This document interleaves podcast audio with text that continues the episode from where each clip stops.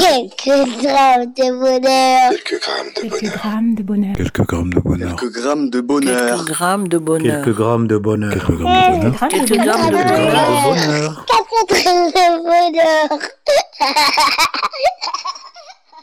Bonjour ou bonsoir, quelle que soit l'heure, bienvenue à tous. Aujourd'hui, nous sommes avec Jacobson, 72 ans, retraité, qui vit euh, dans le Val-de-Marne. Bonjour Jacobson, comment vas-tu Bonjour, ça va, ça peut aller, comme on dit. Ça va Merci de nous faire l'honneur de, de nous contacter. Alors, euh, tu vis dans le Val-de-Marne depuis longtemps? Euh, non, pas d'une façon continue, j'y ai déjà vécu avant de quitter, mais tout en gardant, disons, un souvenir très très intéressant, puisque c'est dans le Val-de-Marne que j'ai fait mes premiers pas professionnels. Ah oui? Donc c'était pratiquement un berceau pour moi. D'accord. Et quand je m'en suis éloigné, bon ben, il fallait s'adapter dans les nouveaux lieux où j'étais, mais bon, le fait de revenir euh, euh, depuis quelques années maintenant, oui, ça, je reprends euh, ma vie dans la source. Ah oui, c'est le retour à certaines sources alors. Ouais, exact. Et euh, tu es retraité, 72 ans, c'est le début de la jeunesse, tu es retraité depuis longtemps? Bah oui, la retraite, ça fait combien d'années maintenant? 65 ans, je les ai eu quand même un peu tard par rapport à l'âge officiel. Oui. C'est à 65 ans que j'ai eu ma retraite. Donc ça fait quand même beaucoup d'années parce que malgré cette retraite, euh, un repos peut-être bien mérité, mais l'ennui parfois vient. Ah oui, c'est-à-dire Ouais, que tu, tu n'arrives pas à combler tes journées comme tu le faisais avant? J'essaie tant bien que mal, il faut l'avouer. euh, un peu d'activité associative, ça, ça, ça relève un peu le moral. Oui. Et puis être côtoyer les autres, euh, s'échanger des idées, s'encourager, parce qu'il y a ceux vraiment qui passent leur temps à se morfondre parce qu'ils n'ont pas d'idées. Le fait de se rencontrer même d'une façon euh, l'improviste, disons, euh, oui, ça, ça aide un peu, mais j'espère que réciproquement ça se passe ainsi. Oui, bah, je l'espère aussi. Tu as des petits-enfants peut-être, des enfants? Oui, oui, j'en ai, et ça, ça me comble énormément justement. Ah, j'espère qu'ils t'incitent à faire du sport. C'est important le sport. euh, Oui, c'est vrai, c'est vrai, mais je fais un autre aveu. Le sport, j'aime parce que tout jeune, je faisais régulièrement du sport, mais honnêtement, j'ai jamais su faire le sport tout seul. D'accord. J'ai toujours fait du sport collectivement. J'ai fait un peu d'une façon omnisport, basket, handball, volley. Euh, et puis j'ai fait quand même du baseball, ce qui était pas courant, Ah oui le baseball. Oui, oui. Effectivement. J'étais pas un grand joueur, mais j'étais quand même un joueur. En France, tu veux dire Hein En France, du baseball Non, non, en Afrique. D'accord. Euh, tu es originaire d'Afrique alors Oui, oui, bien sûr. De quel pays Du Congo. Du Congo. Oui. Congo. euh, il me Congo, semble qu'il y a deux Brazzaville. Congos. D'accord. Congo-Brazzaville. Congo Brazzaville, le plus petit des deux, c'est ça Pardon Le plus petit des deux en superficie, c'est ça Oui, oui. Pour voilà, euh, nos voilà. auditeurs qui ne Le connaissent pas plus forcément. Petit, oui, bon, ben, c'est une longue histoire euh, que je ne saurais retracer ici. C'est tellement long. Bon, mais oui, c'est le plus petit territoire dans le de d'épaissage du continent. Voilà. D'accord, qui a été, euh, il me semble, de mémoire colonisé par les Français. Oui, oui, euh, c'est ce qu'on appelait l'AEF, Afrique équatoriale française, qui a été divisée en en quatre territoires plus un. Pourquoi je dis plus un? Parce que il y avait le Tchad, c'est-à-dire du nord au sud, le Tchad, le Centrafrique qu'on appelait le Bongichari, le Congo et le Gabon. D'accord. Et après la guerre, le Cameroun qui était allemand a été pris par les Français. D'accord. Voilà. Très Donc bien. l'AEF était devenue de quatre et passée à cinq pays. D'accord, ben merci pour cette leçon de géographie et d'histoire. Nous allons revenir à notre sujet. Oui, bien sûr. Euh, tu vas nous partager quel bonheur aujourd'hui Ben, le bonheur, c'est un petit moment que je dirais assez courant dans les amitiés, dans les relations. Oui. Euh, J'avais quitté euh, mon pays natal euh, très jeune, d'une façon euh, à l'improviste presque, parce Oui. qu'il n'était pas prévu que je quitte. Euh, J'avais préparé mon voyage en moins de quatre jours, mais je ne pensais pas que j'allais m'éloigner pour si longtemps. Et j'avais, je m'étais éloigné d'un ami de de- d'enfance qui était plus qu'un ami, un frère, plus qu'un frère, un ami. Ah oui, et tu partais, euh, juste une parenthèse, tu partais, euh, tu quittais ton pays pour aller où? Alors euh, euh, là aussi justement c'est c'est une petite histoire. Je devrais aller aux États-Unis. Finalement, je suis parti en URSS. Ah oui, Oui, wow. oui, pour les études, parce que je travaillais déjà dans les télécommunications. D'accord. Euh, je devrais faire euh, un stage de perfectionnement. Donc, j'avais le choix entre aller aux États-Unis Oui. et en URSS, donc aux antipodes politiquement et idéologiquement. finalement, c'était un peu à la loterie. Bon, j'ai été envoyé en URSS. D'accord. Et là, j'ai passé quelques années à Kiev. Oui. Hein, je découvre ces pays du Nord, un peu le, le prolongement des Slaves. Hein, découvrir ces populations. Euh, quand, quand on vit pas avec, euh, on a vraiment des, des, des, des commentaires qui, qui, qui, qui, vous laissent dans, dans une certaine torpeur avant que vous y arrivez. Oui. Mais j'ai, j'ai découvert un peuple très avenant, oui.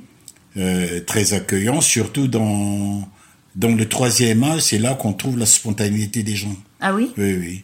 Bon, dans la jeunesse, c'est différent parce que il y a le discours aussi plus ou moins démagogique euh, des dirigeants pour justifier leur position difficile. Mais globalement, euh, ça a été très positif pour moi de découvrir ce pays. Super, euh, d'accord.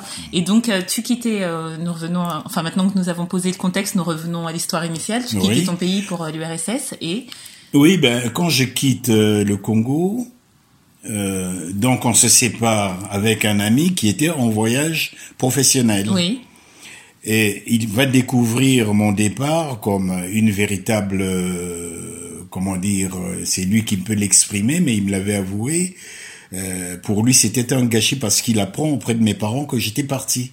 Il n'avait pas pu être prévenu avant? Non, non, je n'avais pas pu le prévenir puisque j'ai préparé ce long voyage en quatre jours. Oui, en plus, il faut savoir qu'à l'époque, pour ceux qui nous écoutent, il n'y avait pas les portables ou les choses non, comme non, ça. non, alors, même dans l'imaginaire, il n'y en avait pas. Il Oui. n'y en avait pas, mais, mais si, ça existait dans les bandes dessinées que nous avions. Ah par oui. exemple, je disais, par exemple, les bandes dessinées, moi qui étais féru de bandes dessinées, une bande dessinée qui s'appelait Sirius, je crois. Oui, Euh, donc, il y avait des portables entre, euh, euh, comment dire, euh, un bâtiment spatial et la Terre. c'était comme un objet futuriste? C'était comme euh, des, des walkie-talkie. D'accord. Oui, mais en très petit et, et avec petit écran. Donc vraiment, c'était déjà futuriste à ce moment-là, mais ils avaient dévancé la réalité qui va suivre. Ah et oui. quand je vois les portables, parfois ça me ramène justement ces lectures-là. C'était une bonne dessinée d'anticipation, en fait. Ah oui, oui, oui, oui, oui, oui. D'ailleurs, ça, je me pose toujours la question quand on dessine dans les bandes dessinées les, les martiens, tout ça, les extraterrestres, ils ont des drôles de, de têtes. Oui. Pourquoi ils seront pas plus beaux que les humains? Pourquoi? Oui, ça, ce sera un autre sujet. Pourquoi ils ont des têtes bizarres, des yeux euh, bizarres, des nez, je sais pas moi. Je sais pas. L'imaginaire de, de, de l'homme, c'est c'est qui se soit, qui se croit au centre du monde, Oui. au, au centre même de l'univers, alors que nous sommes dans la énième périphérie. Peut-être qu'il y a des civilisations qui sont plus avancées sur des milliards des milliards d'étoiles, et des civilisations plus paisibles, plus amicales, plus familiales, qui qui qui sont nettement en avance sur nous. Bon, Ah, enfin, peut-être qui chapitre. Oui, justement, nous parlons d'amical. Alors, pour revenir à cet ami, il a... Oui, alors, Il a été mis sur fait accompli. À ce moment-là, j'envoie une lettre à mes parents Oui, pour lui faire, euh, pour faire part par parce que je n'avais pas son adresse. Oui. On se voyait tellement qu'on cherchait même plus à avoir l'adresse Oui. parce que qu'il vienne chez moi ou vice versa, euh, on allait chez soi, voilà. Donc je vois une lettre pour lui à mes parents pour qu'ils le remettent. Euh, il m'avait répondu très tardivement, mais j'imagine, il me l'avait expliqué après, mais avant j'imaginais qu'il était très très déçu. Parce que je crois qu'il avait gardé longtemps le sentiment que je lui avais faussé compagnie. oui. Bon, évidemment, je pensais souvent en lui parce que euh, autant nous étions très très différents de caractère que nous étions très complémentaires. Ça peut paraître paradoxal, mais évidemment, euh, personne n'est parfait, donc il y a quelque chose qu'on reçoit de l'autre ou qu'on donne à l'autre, et c'est là, c'est de là que venait notre complémentarité. Oui. Alors, les années passées, moi je viens en France. De temps à autre, je n'en ai pas fait une obsession. Bon, euh, la vie elle est, elle est ce qu'elle est. Bon, il y a des hauts et des bas, mais l'image me revenait quand je repensais à nos moments d'ensemble dans le sport et autre chose. Évidemment, son visage venait parfois comme un flash. Et c'est un peu par hasard, au cours d'une d'une invitation à, une église à Oui. Paris. Je le vois de dos, mais je ne voulais pas croire. Je ne voulais pas croire que, mais pourtant je pouvais le reconnaître de dos comme dans le temps. Il dit ce n'est pas possible. Oui. Ce n'est pas possible. C'était combien de temps euh, après ne pas l'avoir vu? Combien Ben, de temps s'était écoulé? Ben, au moins une quinzaine d'années. Ah oui. Oui. d'accord. Hein, on avait pris quand même de l'âge à Oui. ce moment-là, voilà. Et à la sortie, j'ai attendu évidemment, en même temps paisiblement, mais impatiemment. Oui. Je voulais avoir le cœur net. Et quand nous sommes sortis, je l'ai laissé passer pour être sûr, en cadrant son profil, que c'était bien lui pour que je, je ne reçois pas une raclée pour avoir, pour avoir dérangé quelqu'un. Et je, je les gratine à l'épaule. Il se retourne, il me regarde figé. Lui aussi ne comprenait pas ce qui se passait. Oui. Il comprenait pas ce qui se passait. On s'est embrassé spontanément. Et toute la journée, on est resté brouillon tout notre programme de la journée. Et comme nous étions plus proches de chez moi, je l'ai emmené chez moi. Oui. On est resté toute la journée comme des gamins. C'était tellement émouvant réciproquement, et je crois que c'était réciproque, qu'on s'est raconté tout le temps qui s'est passé. C'est là qu'il est passé aux aveux, qu'il avait très très mal pris Oui. au départ, et que moi, pas que je l'ai mal pris, mais je le regrettais de ne pas, de pas avoir prévenu. Bien voilà, sûr. mais euh, je lui ai expliqué, je crois qu'il avait compris. Mm.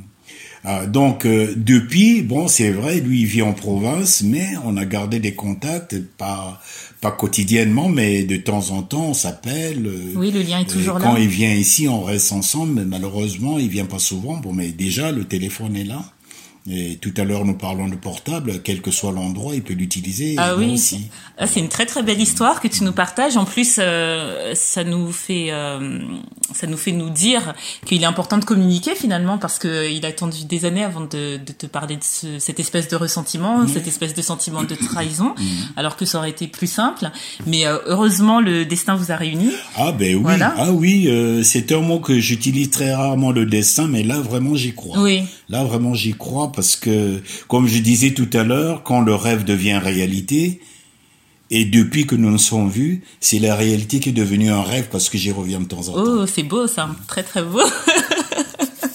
Bah écoute, merci. euh, c'est c'est une très belle leçon d'amitié et de bonheur. Et euh, je, je suis sûre que cela va inspirer euh, plus d'une personne.